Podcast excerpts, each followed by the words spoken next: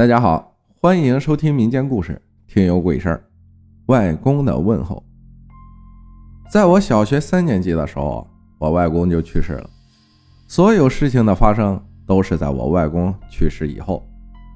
妈妈是我外婆最小的一个女儿，所以自然而然我也是最小的一个外孙女。外公外婆特别的疼爱我，但是我妈一直在外打拼，只是生我回了老家。生完我出了月子，就带我回城市了。和外公外婆见面的日子就只有过年回家。后来外公就去世了，我妈就把外婆接到了城市，和我们一起住，偶尔回一回老家和其他的舅舅姨妈生活。在我的记忆中，我有很多次被问候的经历。我说的问候，就是发生在我身上的灵异事件。但是其中的两次经历，具体是怎么被问候的？接下来我会详细的讲。第一次是外公去世后三年，我记得很清楚，那次是我六年级的期末考试前一天，我和外婆睡一个房间。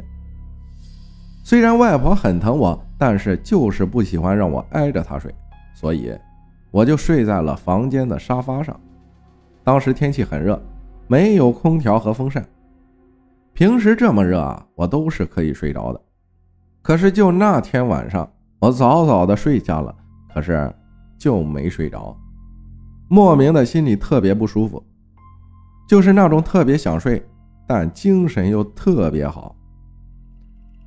我在沙发上翻来覆去的，外婆问我怎么了，我说热不舒服，问我哪儿不舒服，我也说不上来。又过了一会儿。又是不舒服，还是没睡着。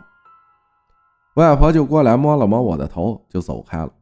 不一会儿，我看见她拿一个碗在我头上转了一圈，里面有半碗水，然后就去了厨房。不一会儿，就听见外婆说：“外公来问我了，问我明天考试准备好没有。”我当时没太在意，因为我太不舒服了。就只见外婆拿一些纸钱在我身上扫了一下。拿出去烧了，往那个装水的碗里撒了一些熟饭，拿出去倒掉了。那一瞬间，我就感觉我身体轻松了很多，气儿也顺畅了很多。一瞬间睡意袭来，我就睡着了。第二天想起来也很好奇，外婆在厨房里做了什么。第二次呢，是我初中的时候，当时我们一家。回老家玩，那天我从早上开始就无精打采的，我也没太在意，就当是没睡好吧。于是收拾收拾就和家人出门了。我们一大家子出门玩的很热闹，很尽兴。可是我就是咋都提不起精神，想睡一下也不能睡。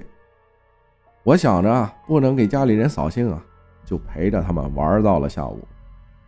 我最后回车里时，都是被我妈扶上车的，那种感觉就是很奇怪，像晕车一样，重度晕车的那种。直到回了家，我就直接躺在了沙发上。我姐、我姨，他们都觉得我不对劲儿，我外婆也觉得，就问了一句：“是不是有人来问你了？”我姨他们突然就觉得可能就是，马上就叫我姐去打了一碗水过来。外婆一样的拿着那碗水，在我头上转了一圈后，放在了桌子上。就见她拿了三只筷子，把三根筷子排在一起，就是下面两根、上面一根的那种造型。从上面看，就是一个三角形。只见外婆把筷子粗的那一头放在水里蘸了一下，然后立马反过来把细的那一边放在了水里，让筷子立在水里。嘴里念叨着一些人的称呼，都是我没印象的。内容大概就是：“杨二二姨吗？是不是今天吃饭没有叫你？是杨二外公吗？是不是今天吃饭没有叫你？”叫的称呼好像都是去世的人。就当叫到外公的时候，筷子啊，奇迹般的立住了。外婆立马去拿了一点纸钱，在我身上扫了一下，拿出去。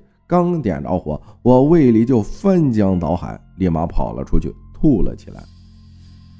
我吐完的时候，纸也烧完了。我回头正好见到房里的那三根筷子倒了下来，一瞬间，我身体轻松了许多，浑身都自在了。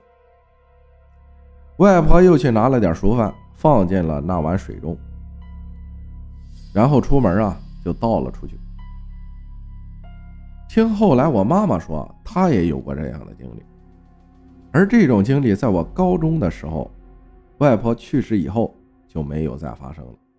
因为有一次我心跳的很快，很不舒服，我以为就会有人来问我了，我就叫我二姨给我看一看。可是不管怎么说，那根筷子啊就是立不起来。后来我想，应该是外婆心疼我，不让外公。来问候我了，感谢麦分享的故事啊！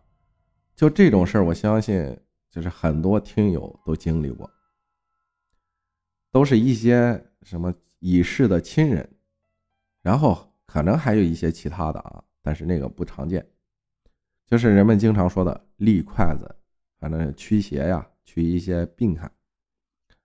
感谢大家的收听，我是阿浩，咱们下期再见。